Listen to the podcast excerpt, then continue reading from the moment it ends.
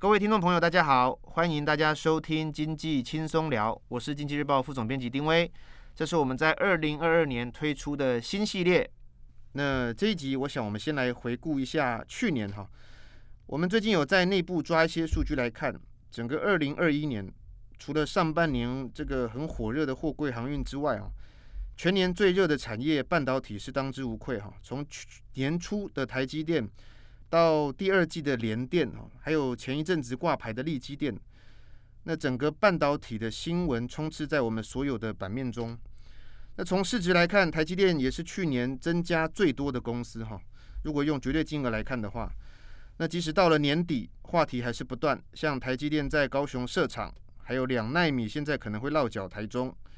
那当然。在上一个月哈，还有 Intel 的执行长来台哦，也在我们台湾造成了一个话题哈。那 Intel 的执行长其实很有意思哦，他是基辛格。呃，他上个月来台的时候，其实网友对他的这个评论是有很多给予很多指教了。那为什么呢？那其实因为他之前曾经有提到过说，台湾是一个很不稳定的地方。还把这个讯息哈向美国政府来请愿，希望说这个美国对于半导体业的补助可以多一点给美国的公司，而不是给像外来的台积电这种业者哈。那这个人其实是在去年呃一月的时候宣布哦，他将在二月的时候接任 Intel 的执行长。其实这个人是技术底的哈，我们看了一下他的过去。他其实是呃，Intel 有史以来最年轻的副总裁哈，他在三十二岁就担任事业群的副总裁了。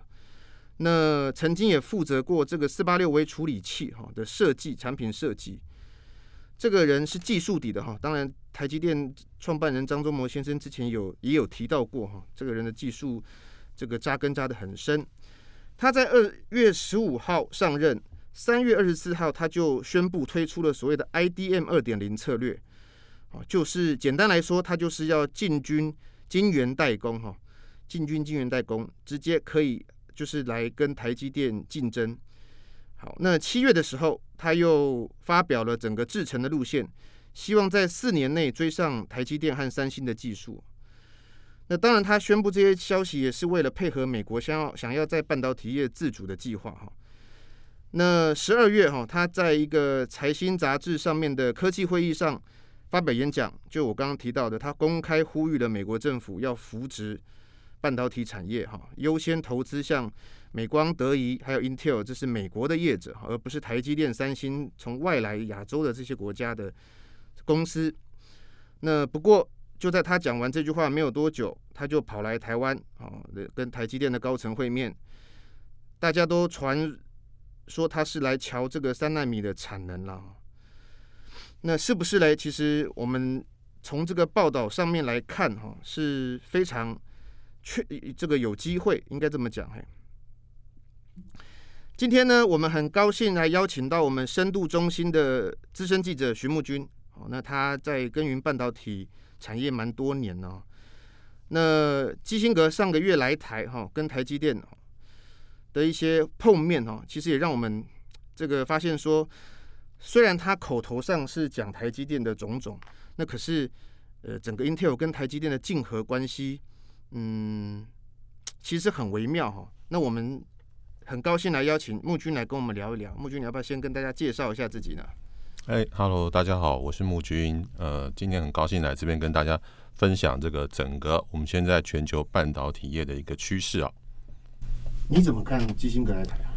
呃，其实这个基辛格。他来台湾就是代表着 Intel 跟我们他呃之间哦有一个很微妙的关系哦，因为过去哦 Intel 其实他他跟台积电他也不是没有合作的关系哦，那一直到目前为止，他还是有把他的这个一些比较不是先进制程的订单哦委托由台积电来做生产哦，那只不过以前苹果曾经下单给 Intel，但是这几年。因为台积电技术超越它哦，然后那个 Intel 在这个呃十奈米以下，基本上基本上它的这个良率哦并不是很好哦，所以这个它现在它如果说要转进这个做晶圆代工的话，那它毕竟是跟这个台积电方面，它还是有一段的差距哦。所以基辛格他上来，其实为什么他们 Intel 会挑一个技术背景导向的一个 CEO？其实某种程度上也是希望说，在很快的时间之内，能够赶上台积电的这个技术啊。那其实基辛格他自己，他自己也是，呃，在呃去年底有有一场这个论坛上面，他自己也也是有强调过，其实跟台积电的，因为张忠谋有说，呃，基辛格他 Intel 公司他们的这个退休是六十五岁，那所以基辛格他如果能够再拼，也顶多就是拼五年，他不认为说这五年基辛格能够做出什么。就基辛格马上在这个会上面马上反击他，反击这个张忠谋的说法，就说哦，我现在希望去修改这个 Intel 我们这个退休这个年纪哦，因为他认为 Intel 在这个设定六十五岁退休这个部分哦，已经不符合时宜啊。那所以说，他认为说他是有还是有机会可以在呃他在位的期间哦，把这个技术可以追上台积电哦。那他跟台积电的关系就是。这样子的微妙，他也可以下单给台积电，但是在先进制程上面，那 Intel 常年长年以来这几十年来，他都是老大，他也不愿意屈服在台积电之下，所以他们之间的竞合关系，现在看起来就是感觉上 Intel 它在高阶呃先进制程上面，它是落后于台积电，那台积电方面呢，也是鸭子划水，慢慢的做，其实在技术上即使是领先它。但是在态度上也是相当的低调，因为台积电也希望可以接收到 Intel 一些非先进制程的订单，甚至是先进制程的订单全部拿下，对台积电来讲都是一个好事。所以双方的关系非常的微妙。那基辛格去年底来到台湾，那其实他造成了一股旋风，但是很多人就觉得说，他那个旋风带来的也是感觉上就是像我们政府给他的经济泡泡一样。就是他，他来演一出泡泡秀，但是你看不出他有带来实质上的什么东西，他也没有开记者会，也没有告诉你他实际上他见了台积电的谁，那所有的都是秘密的来拜访。那外业界人士就有在传说，那其实他来，他可能是有去呃看他的一些客户，就是他一些大客户，然后甚至是有见到台积电的董事长跟总裁，但实际上他们真的是谈三纳米产能的话。那大家其实都很保留，因为基辛格感觉上他来亚洲就是来做一场秀，那是要秀给美国政府来看，说哦，其实我现在在呃 Intel 在美国的这些投资，很希望说美国政府给予就是一一些支持，所以他来的时候，他是先录一一段影片，然后来赞美台积电，台积电实在是一个很好的公司，他也没有去批评他。可是对照他之前，他呃抨击台积电的时候，那个情况是完全的两样。所以市场上的人通常大多数都是解读说，他其实是针对美国政府的补助而来，而非想要跟台积电为敌哦。所以他们两个之间，Intel 跟台积电之间是现在全世界技术最强的两家公司。那其实他们有余量情节没有错，但是其实。在某种程度上，他们也希望合作，因为毕竟 Intel 它它目前的产品做 CPU 上面，它如果说要像台积电，它有接到苹果的订单去生产手机的一些一些晶片，然后让它的这个先进制程达到全世界最顶尖的这个地步，还是有一段很大的差距。所以他们怎么样要去来拉近这个距离，在跟他台积电合作过程当中，然后又想要超越他，这是基辛格现在最想要做的。嗯，木俊刚你提到了蛮多基辛格跟这个来到台湾，他想要创造什么了哈。不过我我个人的观察是这样，就是说，因为我看之前看过几篇报道，他们有提到说，基辛格他上任的时候，其实公司内部对他很多的发言，公司内部很多人对他他的很多对外的发言，其实是很有意见的。那我的解读会是说，我认为他是有一个企图心的人。也善于创造话题，为什么呢？因为，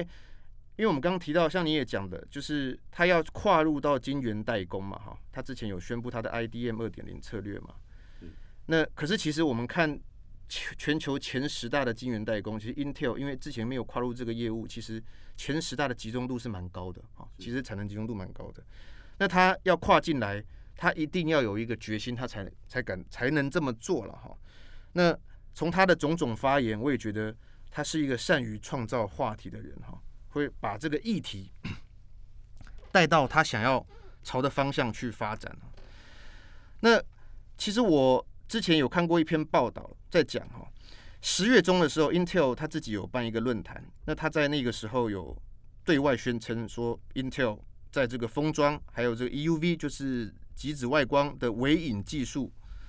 方面有很多的创新，他要透过这些技术来带领 Intel 进入一个持续或超级摩尔定律的时期哈。希望他在十年内有可能保持或超越摩尔定律的速度来发展。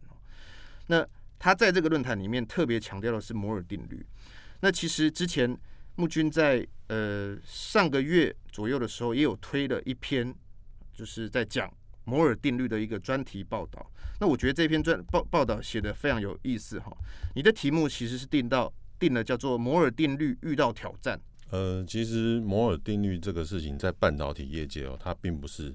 一个今天才发生的事情。其实从呃过往十几年前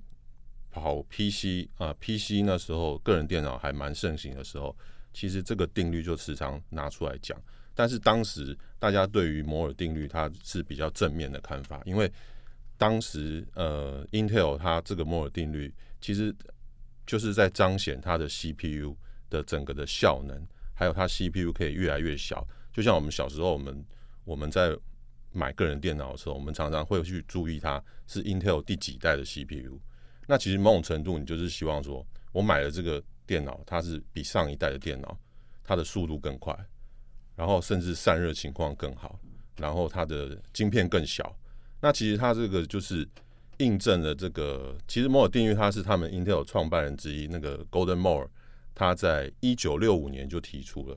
那当年他提出的时候，其实那个年代的那个呃电晶体是非常的大，可能比一个人还高，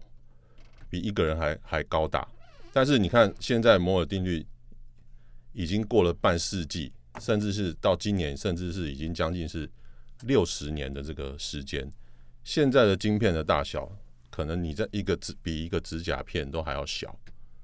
所以你看，它这个摩尔定律对于这个整个半导体产业界的影响是多么的大。那为什么会这样子讲呢？其实，呃，Golden Moore 他现在还在世，哦，他已经年纪很大，他退休了，他从 Intel 退休了。那其实几年前还是有媒体访问到他，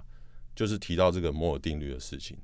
那其实他当时在二零一五年的时候，呃，访问到他的时候，就已经他就已经认为。摩尔定律可能快走不下去了。他自己，他认为说，依照现在的这个进展发展下去，呃，摩尔定律可能在二零二零年，它就要失准，开始失准。哎，其实你现在我们去看这两年其实的情况，其实摩尔定律已经在失准当中是没有错。因为摩尔定律它强调的是，当年他提出的是，我每两年我的这个晶片的这个电晶体面积要缩小。然后我的效能要增加一倍，所以我们每两年来看这样子的情况来看的话，到二零二零年，甚至到现在今年二零二二二年来看的话，其实都已经是那个线型已经都已经在改变了。哦，那这就是当后来那个其实 Golden Moore 他自己也有看出这一点，那后来他就有跟跟大家讲说，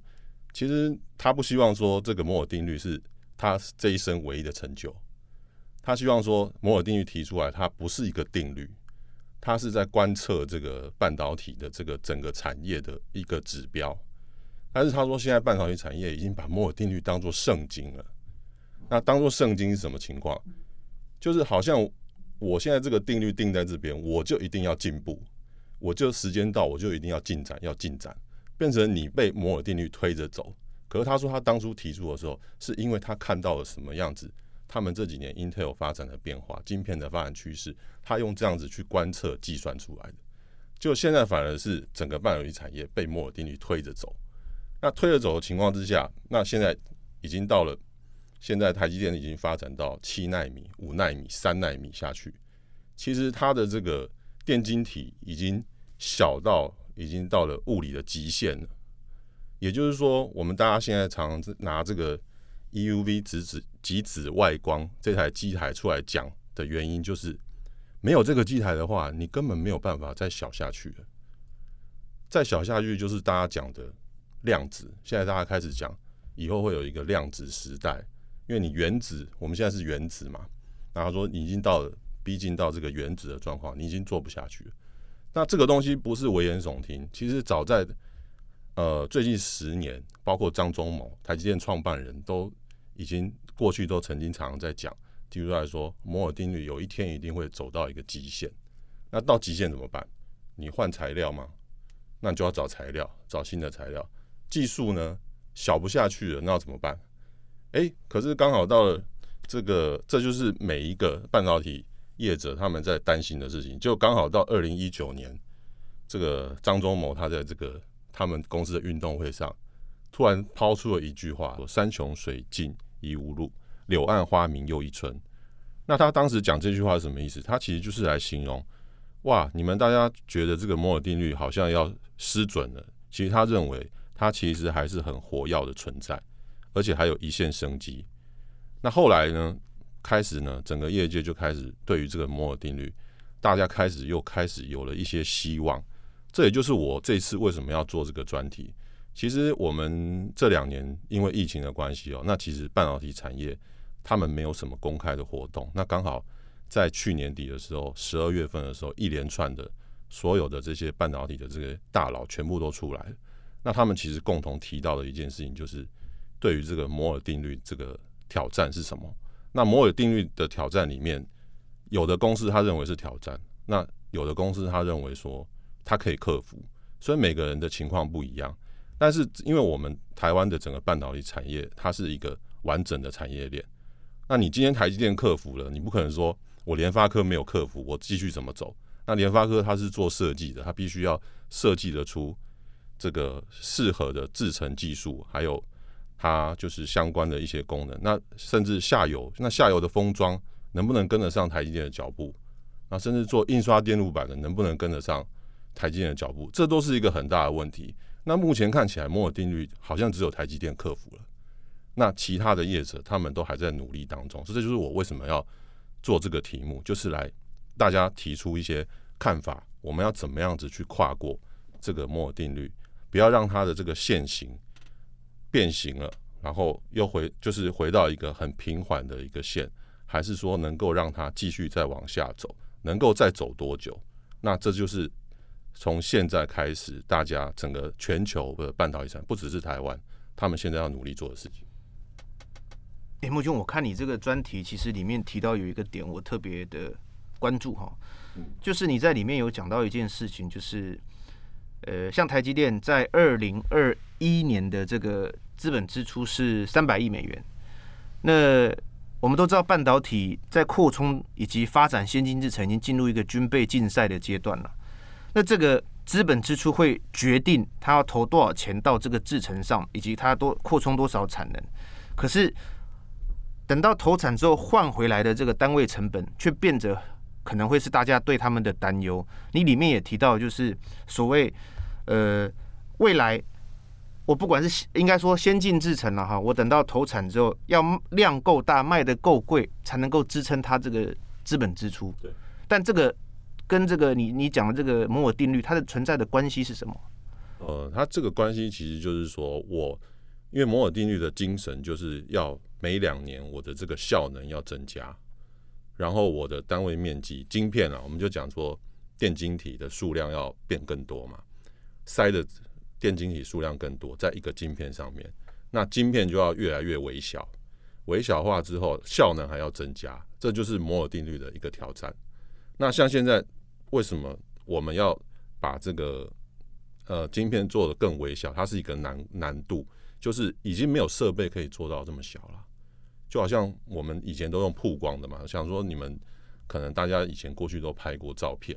那我们拍照的时候，我们是用这个曝光去来显影嘛。那其实你透过这个距离还有光束，你是可以让这个你的这个照相出来的影像越来越小。但是这个技术现在已经走到一个我小不下去的情况之下，你看大家为什么要疯狂的去买这个极紫外光机？就是看起来好像现在全世界就是这台机器，它可以再往下去做。所以这台机器很妙，它这台机器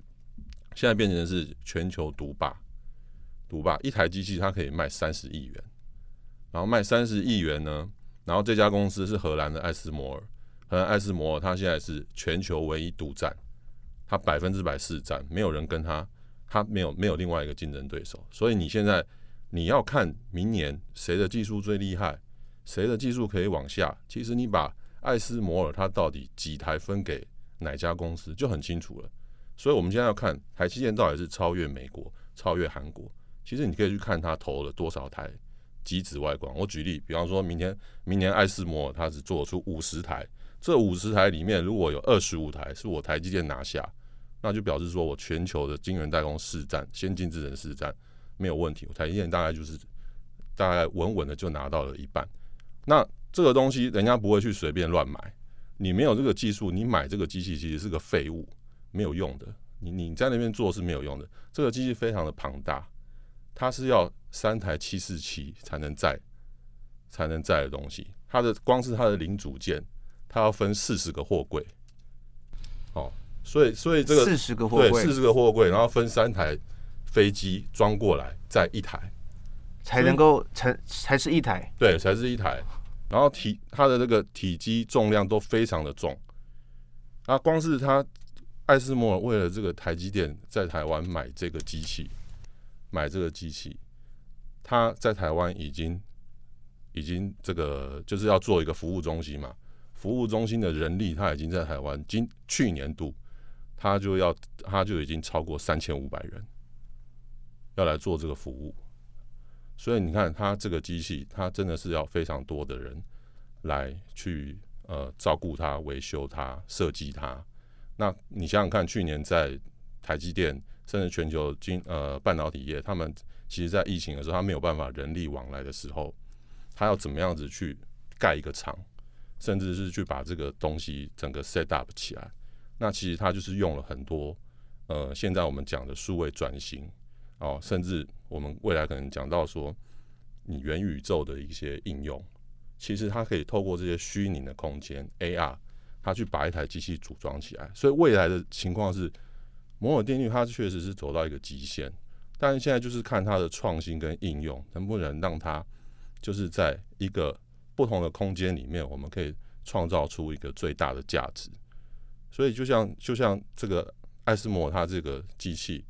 ，EUV 的机器其实一台是要卖三十亿元，就相当于是现在这个我们最先进的一台战斗机 F 三十五，F 三十五一台也是差不多要三十三亿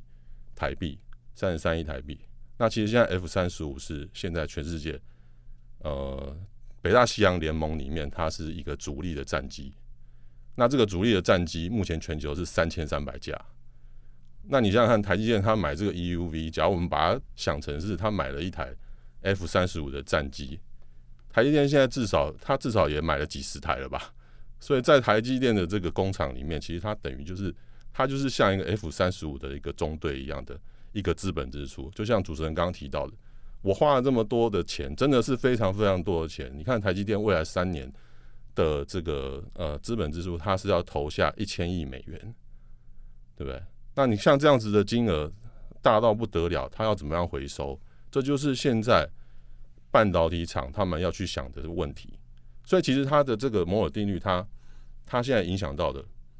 其实台积电它是一个例外，就是台积电还在这个 gain 里面，它还在这个 gain 里面，所以它基本上它投那么多的钱，就像主持人刚刚讲的，有人愿意付啊，他的客户可以付更多的钱，把他这个钱赚回来啊，所以台积电 OK。可是你说其他的半导体厂，就像我们前面有有有排名的，呃，第二名的三星、联电什么，他们能不能回收，对不对？联电要不要去投资先进制程？中芯大陆的中芯半导体要不投先进制程？他都要考虑啊，这就是一个很高的门槛。所以我们在讲摩尔定律的这个障碍的时候，对于大部分的晶圆盖晶圆厂的公司来讲，它就是一个光是投资就是第一个最大挑战。嗯。刚刚木君提到这个光刻机啊，这个这么贵，一台要三十亿。我记得去年那个三星的少主李在镕啊，他不是因为一些案子，然后有进去坐牢嘛？他出来没多久，他飞到这个荷兰要去找艾斯莫，就是要雇雇他的机台啦。就是那个时候还蛮多报道提到这件事情。不过你在报道里面也有，你在你的专题报道里面有提到，呃，另外一个概念了哈，我们也让听众朋友了解，就是说，你刚刚有提到像台积电哦，他现在有客户愿意付很多的钱来跟他买，那是因为比如像苹果，苹果因为手机可以卖的够贵，那智慧型手机是驱动摩尔定律的关键嘛哈，你在你的报道里面有提到，那假设苹果一年卖两亿只手机，一台卖三万。就会有六兆的收入，可是现在手机已经慢慢有一点，我们从需求面来看，就是有点钝化了哈。那苹果它的每一次的换机或是更新，哦，市场都这个越来越看淡了哦。那下一个产品会是什么？你你在的报道里面也有提到，那半导体的创新又会是什么？我们可以期待什么？跟我们分享一下。好，其实这就是呃摩尔定律它。我们在报道当当中提到的另外一个挑战哦，那它这个挑战就是说，呃，手机像过去我们从个人电脑到手机过渡而来，大家呃当时应该很清楚哦，你们家里面的电脑，你可能一家顶多就是一台到两台，可是到了手机时代的时候，我们每个人人手都要一台，都要一台手机。那现在又是物联网的时代。所以你手机还不够，你可能你可能还要你还要有这个呃，你还要手表，你还要语音助理，然后你甚至你的电视都要联网。就是在你什么东西都要联网的情况之下，其实现在整个的一些应用，它已经不只单单只是手机一种产品了。但是手机这几年因为被苹果从二零零五年二零零五年推出第一支开始。的手机的时候，它带动了这个风潮，带动了智慧手机的这个一个风潮。那它甚至这个智慧手机，你看，你想想想看，其实我们呃早年在用的是呃那时候是我们弄的呃用的是 feature phone，feature phone 就是 Nokia 那个时代，其实是没有任何的照相功能，也没有任何的什么呃其他你现在智慧型手机可以用的功能。但是当我们这个摩尔定律，它让晶片一直变小的时候，手机它增加的功能就越来越多，然后它把很多产业都整合进去了，它成为一个新的应用。它为什么可以卖那么贵？因为它算是就是一种创新，然后它它去整合到整合到很多的功能，让你愿意花那么多钱去买。那现在关键就来了，那我现在接着下来，手机就像主持人刚刚提到的。我现在其实苹果一年卖两亿只，那其实非苹的手机加起来其实是有到十四亿到十六亿之间的这个数量。如果我都要维持在一只手机台币三万块的情况之下，那这个市场是可以支撑下去。但是如果说万一到时候我手机功能不好的时候，那我要怎么走下去？那这就是他们现在在想的一个问题。所以刚好台积电在这个时候，它现在开始开创了五纳米、三纳米。那这个这个这个意义代表的是什么？五纳米、三纳米，其实，在以前台积电他在做十六纳米的时候，其实他也是有客户希望他来做一些五 G 的相关产品，甚至是人工智慧 AI 的产品。那台积电为什么那时候不做？因为那时候十六纳米，他们设计好的那个线路晶片放进去，比那个晶片还大，放不进去啊，那没办法做啊。不是客户不做啊，那你这个东西，因为你要你要拿到市场上去卖，你不可能我搬了一台比那个以前录录影机还大的一个东西在你面前，你说我这个要做五 G 设备、五 G 手机，然后我要做 AI 的一些产品，不可能嘛？可是这次台积电他们在呃去年我在一场论坛有听到这个台积电的这个他们专门专门做营运的副总，等于是台积电第三把手。就秦永佩，秦副总，资深副总，他就有提到说，当你现在如果有更好、比手机更好的杀手级应用的时候，那你台积电它现在用的是七纳米以下制程的时候，它这些东西居然可以现在已经可以摆进去了。那如果可以摆进去的话，五 G 它就不再只是我们当年讲的，我们就是讲五 G 是未来一个趋势，但是你看不到商品化。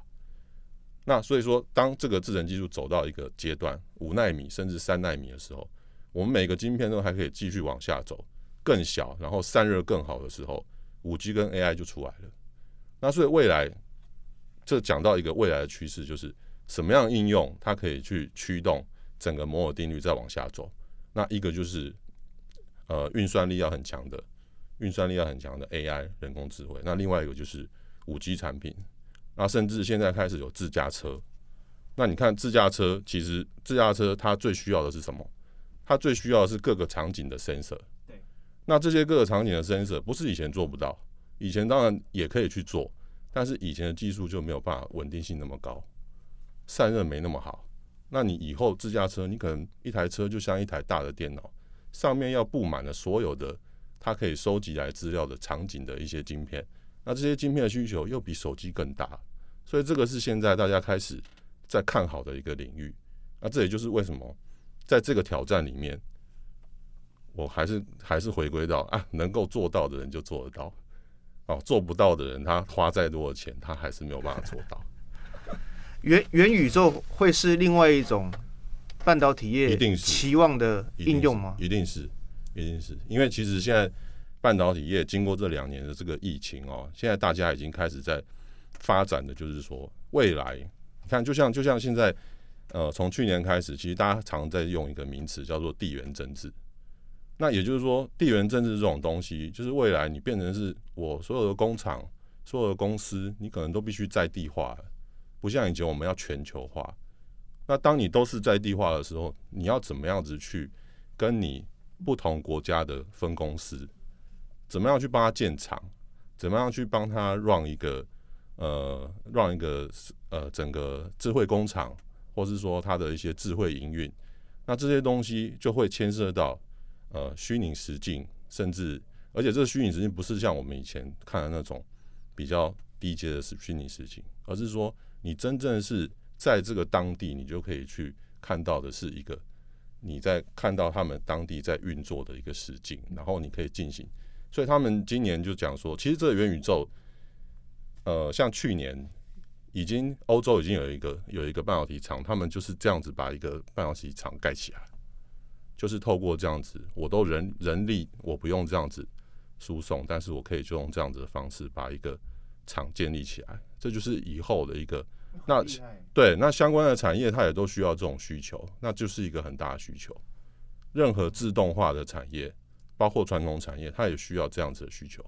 不是只有盖半导体厂。所以一旦有这样的需求的时候，那我们在这样地缘政治情况之下，那其实各国它的这个整个就是我们半导体以后一个驱动的。嗯，你讲的是因为各国都希望半导体能够自主哈，所以就鼓励，比如说德国、日本跟美国会希望说有我有自己的晶圆代工厂在我的国家里面。所以遇到任何问题，像供应链哦出问题的时候，或者是疫情的时候，我还可以掌握到很多晶片了哈，因为它变成一种另外一种形式的战略物资啊。可是到处都盖，我之前也看到一个报道在讲说，这个两年内全球会有二十九座晶圆厂哦，要陆续投产。那我们虽然知道台湾的半导体很强，那在晶圆代工领域，基本上市占率加总起来也非常的高。但这个容景，你看还会延续多久？哎、其实这个从我们过去的经验来看哦，盖厂盖多是绝对不好的，因为你你你总是会有一天你会碰到供过于求的状况嘛。那所以这个也是现在半导体业界他们比较担心的。可是呃，也有一派他们是很乐观，他们认为说，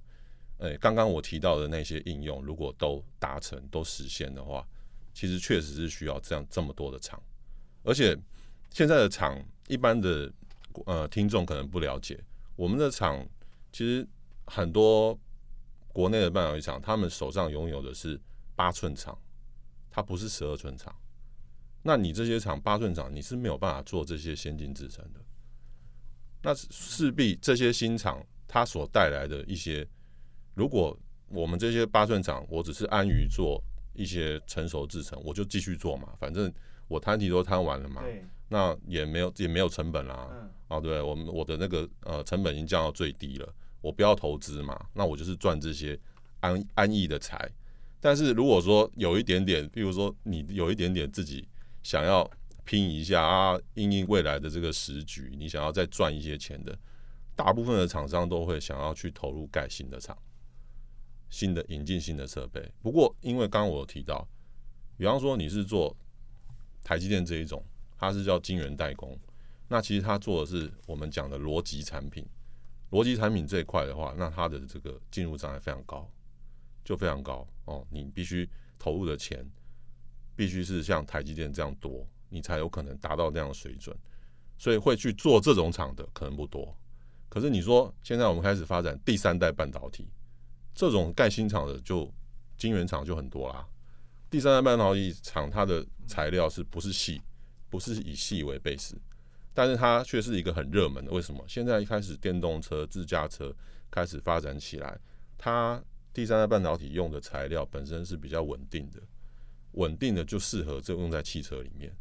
其实台积电他们做的东西还不适合在汽车里面，所以那时候大家都跟他要晶片，我也不晓得实在要什么劲，因为其实真正能够做出稳定的这些晶片的车用晶片公司，绝对不是。台积电这种公司不是说台那个车用的晶片是比较 low 的，在半导体业来讲，呃，比较没那么先进，就是制程上面是比较 low 的，但是其实它的稳定性还有可靠性是要非常的高。你不是说短期内我做好车厂就用，因为这个是牵涉到安全问题啊。所以它这些东西一定是这些厂商，它为什么呃，譬如说英飞凌啊，为什么他们这些长期在供应，就是因为他们长期就是在做这一块。所以这个东西他们现在也缺产能，对不对？他他也缺产能，那他们缺的产能可能就不是台积电先进制程这一块贵的这一块。那台积电他会不会愿意去帮他扩那那一块很难讲。那你就要看，你要看现在是不是地缘政治是非常强烈，然后各个国家需要他去这样子做。比方说日本，我们知道日本这次请台积电去盖厂，其实它不是盖最先进制程的厂，其实感觉上是要替他们的。车用晶片做一个结尾，所以它台积电去盖的不是最先进的厂，所以在这种情况之下，你说全球未来三年五年可能会有出来二十几座。我那天听那个日月光吴田玉执行长讲的时候，他好像是说到总共加起来是八十几座，因为还有记忆体厂，八十几座啊，对对，對，那很吓人呢。对他一讲出来，然后全场都哇，他觉得说。很可怕啊，什么的啊，可能到时候会不会全世界插满供过于求啊，金圆厂崩盘啊，这种这种情况。但以目前的情况来看，呃，刚刚提到的哦，像现在整个其实包括你看汽车产业，它其实是一个整个大翻新的，就是我们未来汽车产业，它可能不是现在原来传统产业这样子的一个模式，它可能就是我们在讲的行走中的 iPhone。那它可能就是它要一个大翻新，那它的制程技术如果要更先进，它必须要有新的产能，要有新的产能，没有办法再用过去。那记忆体也是啊，记忆体为什么现在你有没有发现记忆体厂商他在跟台积电他们抢 EUV？欸？为什么？因为未来我们一个晶片，它它没有办法再微小化了。可是你你你像你的记忆体的运算，记忆体它其实强调的是它的运算能力跟这个。它它的这个记忆的功能，那它的记忆的功能跟运算能力，它必须要更强，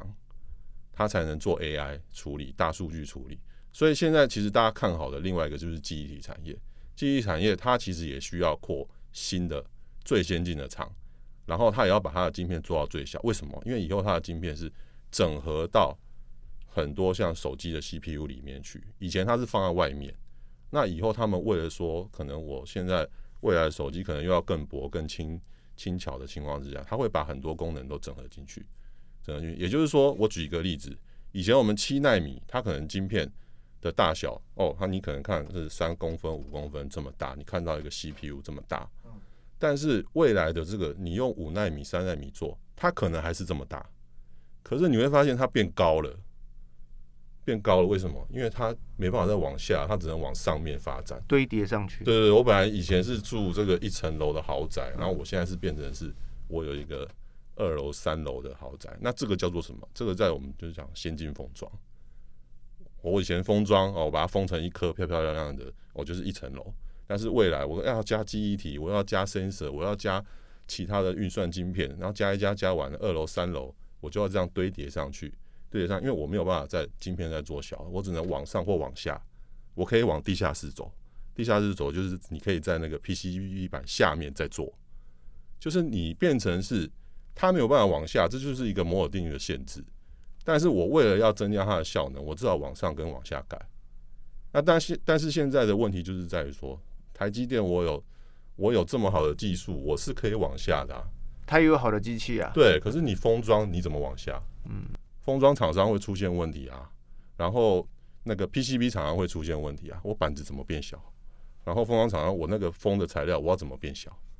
就变成是说，现在台积电有很好的技术。但是他还是穿了一件很大的 T 恤，不合身的衣服。那其实大家讲的就是，我们现在的挑战就是，我要怎么样子整合这些所有的产业，